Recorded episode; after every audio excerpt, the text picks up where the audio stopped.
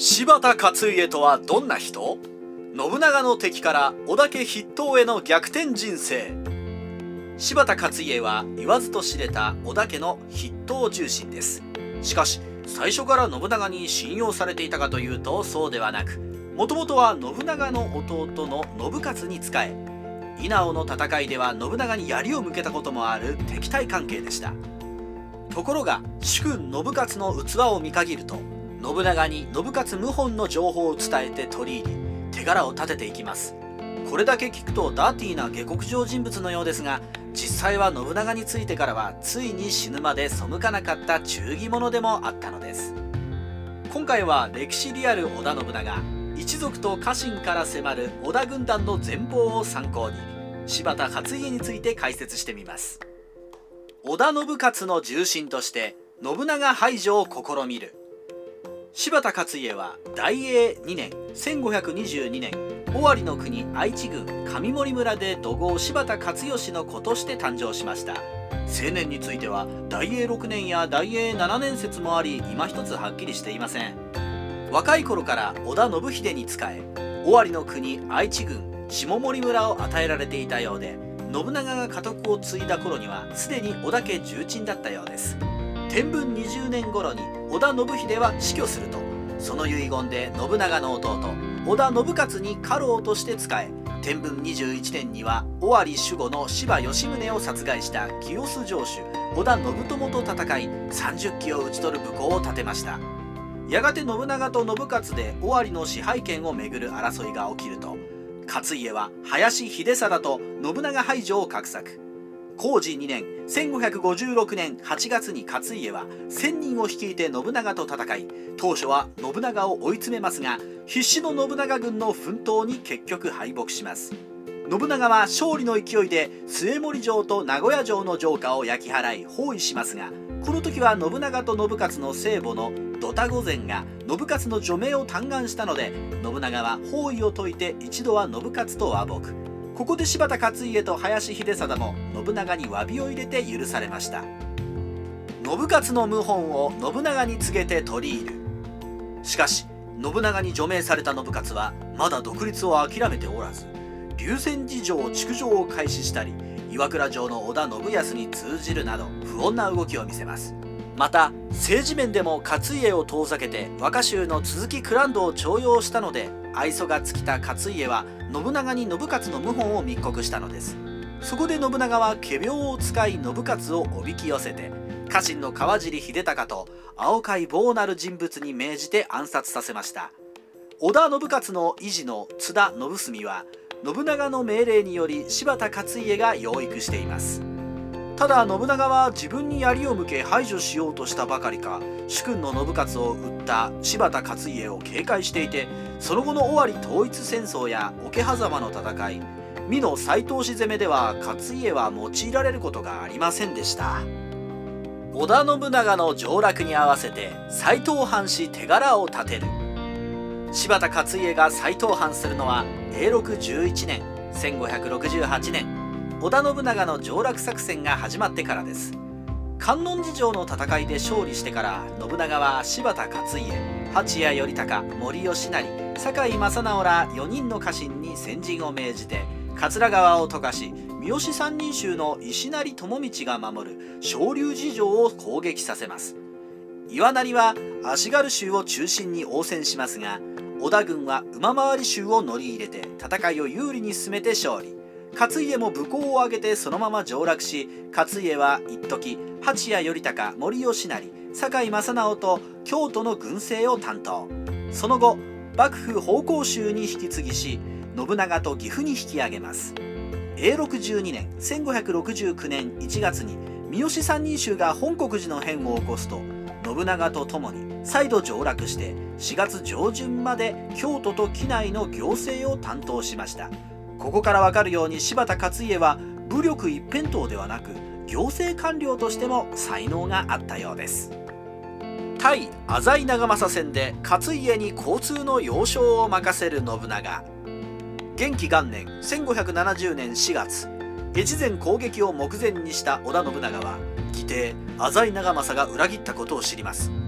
急いで京都に取って返した信長は岐阜に騎乗し宇佐山に森吉成長原に佐久間信盛長光寺に柴田勝家安土に中川重政と琵琶湖南部から東岸にかけて人材を配置しました。これは江北から南下してくる浅井氏に対して信長が京都岐阜との通路を確保するために配置した人員でありつまりそうそう簡単に寝返らないと見込んだ人材ということです。ここに柴田勝家が入っているということは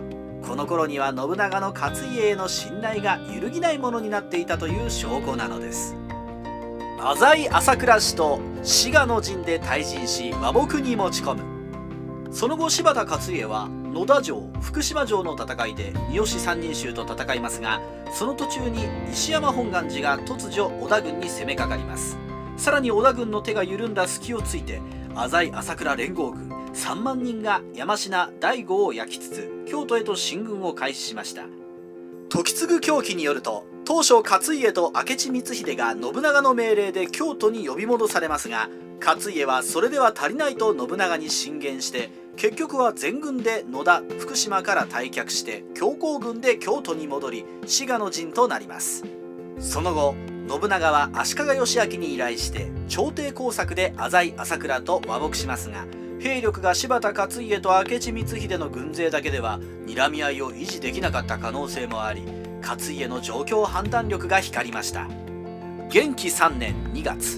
信長と対立した足利義昭が石山と今方田の砦に兵を入れると勝家は他の4武将と攻撃してこれを陥落させます。その後信長と共に義昭を威嚇するために上行に放火これに恐れた義昭が信長と一時和睦した際の起請文には林秀貞佐久間信盛滝川一益美濃三人衆とともに柴田勝家の名前もあり勝家が織田家の重臣の地位にあったことが分かります。同年7月義昭は和睦を保護にして牧島城に立てこもり義昭の側近の三淵藤秀は二条城に籠城しますが勝家は藤秀を説得して二条城を開城させました。その後信長が7万の軍勢で牧島城を攻撃した時には勝家も加わっています。織田家の総力を挙げた天正元年1573年の一条谷の戦い。その後北近江の小谷城の戦いでも勝家は参加して両家を滅亡させました。因縁の長島一向一揆討伐。元気2年1571年2月柴田勝家は石山本願寺と呼応した長島一向一揆を鎮圧に向かいます。しかし長島一向一揆はこれまでのゾンビのような物量で押しまくる戦法を使わず村々に火をつけて撤退する織田軍を撤退途中の愛路で旧兵と鉄砲で待ち受ける方法を採用します。信長本隊と佐久間信盛隊は無事退却できましたがしんがりを務めた柴田勝家が攻撃を受けて負傷。代わってしんがりを務めた氏家牧前とその家臣数名が討ち死にしました。同年9月には勝家は比叡山焼き討ちに参加して殺戮戦に加わります。天正元年9月勝家は2度目の長島攻めに参加。桑名の西別所城堺城を落としますが長島は大港の船が十分確保できず退却することになります。そして2年前の勝家負傷と同所でしんがりの林道政隊が一騎勢に襲われ林と多数が戦死しました。天正2年7月勝家は3度目の最終戦の長島攻めに参加。今度は織田軍の総員7万の大軍と久喜水軍を動員し水路を抑え兵糧攻めで締め上げる作戦を取ります。苦しくなった一騎勢が除名を約束に海上して船で逃げ出そうとしたところ信長は許さずに鉄砲を追いかけて殺戮。この時に指導者の建仁や下妻雷丹が殺害されます。この時の指揮は勝家が取っていたようです。逆上した一騎勢は800人が城から出て裸で抜刀して織田方の守りの薄い箇所に切り込みました。この逆襲で信長の処刑織田信弘や弟の織田秀成など多くの織田一族が戦死。最大で1000人ほどの被害が出たようです。失態を受けた信長は残る奥長島中江の2条は幾重にも柵で囲んで火をかけ城中2万の男女を焼死させました。長島一向一揆殲滅戦は読むからに残酷な話ですが信長や勝家にこれだけ残虐な方法を取らせたのは長島一向一揆が強く織田軍に余裕がなかったことを裏付けています。越前49万石の大名になる。天正元年の朝倉氏滅亡後信長は越前の国に前波義継を送り込んで守護にしますが同じく朝倉氏の旧臣の富田長重はそれに反発し土一揆を起こして前波を打ちます。しかしその富田も一揆勢を抑えきれず加賀の国の一向一揆の指導者七里頼親を指導者に新たに一揆を起こして富田に襲いかかり富田は家臣に殺害されました。こうして一揆持ちの国になった越前ですが信長は総力を挙げて攻めかかり一向一揆を殲滅します。その後信長は越前国を着て9条を柴田勝家に与えた上で越前の国8軍49万石を与え北の少女を本拠地にしました。この越前国を着て9条は過酷な政治を戒め法律を遵守し黒人衆は丁重に扱い信長の命令には絶対服従すれば道理が通る言い分は聞こうという内容で柴田勝家のような実力者に加賀のような大国を任す上での注意書きのようなものですが勝家はこの掟を最後まで守ったそうです。加賀平定柴田勝家織田家筆頭となる。織田信長は当初柳田博正に切り取り次第の形で加賀の一国の支配権を与えていましたが信長が加賀から戻るとすぐに一揆が起こり昇進の柳田は抑えきれませんでした。そこで信長は柳田を更迭。天正4年1576年柴田勝家を北陸方面軍司令官に任命し前田利家さっさ成政不破光晴の与力をつけ90年間一騎持ちだった加賀の平定を任せます。天正5年1577年7月越後の上杉謙信が加賀の国に侵攻してきます。この時羽柴秀吉が与力として勝家の陣に来ていましたが軍議で意見が食い違い衝突。信長に無断で戦線を離脱しました。柴田勝家は七尾城の救援に向かいますが間に合わずに城が陥落したので周辺の拠点に放火しつつ退却しますが9月23日に手取川で上杉軍の襲撃を受けます。謙信の書状には織田方を1000人ばかり討ち取ったと記載があるものの他の資料にはなく実際には小競り合いだったかもしれません。天正8年1580年3月織田家と本願寺に講和が結ばれた途端北陸方面は活発化。柴田勝家は一向一揆の司令塔。金沢御堂を滅ぼし軍勢を北加賀越中堺まで進め一向一揆を制圧。同年11月加賀を平定。勝家の勢いは止まらず能登の国越中の国にも進出します。また同じ頃に同期の佐久間信盛が信長に折檻状を叩きつけられ失脚したため勝家は織田家の筆頭家老に上り詰めます。本能寺の変後光秀討伐の手柄を秀吉に奪われる。順風満帆な柴田勝家の運命は本能寺の変で大きく変わります。その頃勝家は越中魚津を陥落させ松倉城を包囲している最中でした。信長大志の知らせは6月3日には届き柴田勝家は急いで逆賊明智光秀を討ち主君の敵を討とうと北の少城に撤退しますがそこから出陣に手間取り光秀は中国大返しを成し遂げた羽柴秀吉に討たれてしまいました。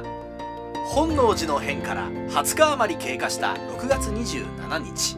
信長亡き後の織田家の後継者を決める会議が清洲城で開かれます。世に言う清洲会議です。参加者は羽柴秀吉丹羽長秀池田恒興そして柴田勝家でした。当初勝家は織田家の当主には山崎の合戦で名目上の総司令官になった信長の三男織田信孝が就任するものと考えていましたし実際そのような噂もありました。ところが実質的に光秀を撃った功労者である秀吉は成人した信孝ではコントロールできないと見て清須会議に信孝を出席させず織田家の後継者は討ち死にした信長の嫡男で織田家当主だった織田信忠の子の三法師と決めてしまいます。その上で秀吉は信孝に信忠が支配していた美濃一国と岐阜城を与え三法師の後見人を務めることになります。信孝は不満がないわけではありませんが三法師の後見であれば実質織田家を動かせると見たのか清須会議の結果を受け入れました。さらに柴田勝家は信長の妹お市の方を正室に迎え名実ともに織田家の一門となります。秀吉は4人の宿老で静止を取り交わし今後織田家は合議制でやっていくとしてなんとか清須会議を収めました。秀吉の独断専行に信孝と柴田勝家が結託。しかし秀吉は清須会議の合意など守るつもりはなく次々に約束を保護にしていきます。特に秀吉が柴田勝家や織田信孝さらに当主と決めた三法師まで排除し大徳寺で自分を模試として信長の供養を大々的に行ったのは勝家の怒りに火をつけました。おのれ泥棒猿め。もはや自分が天下人のつもりか。一方で名目だけとはいえ明智光秀討伐に参加した織田信孝も怒り心頭自分に三法師を押し付けて権力だけは持っていった秀吉に憎悪を燃やします。実は信孝の烏帽子親は勝家であり2人はもともと親しい間柄にあったのです。不穏な空気を察知した秀吉は信長の次男で本能寺の変後には何の手柄も立てられなかった織田信勝を自軍に引き入れ正当性の補強を図ります。信長亡き後の二大巨頭柴田勝家と羽柴秀吉はこうして激突の時を迎えました。静岳の戦いで秀吉に敗北し自決。天正10年12月羽柴秀吉は柴田勝家の甥柴田勝豊が守る長浜城を包囲。勝豊を降伏させます。次には美濃の織田信孝を攻撃。信孝は防ぎきれずに三法師を秀吉に渡して和睦しました。しかし翌天正11年4月に和睦した織田信孝が再度挙兵。それを聞いた秀吉は大垣に引き返しますがその隙をついて勝家軍が動き江北余呉湖畔の静ヶ岳の地で秀吉軍と激突しました。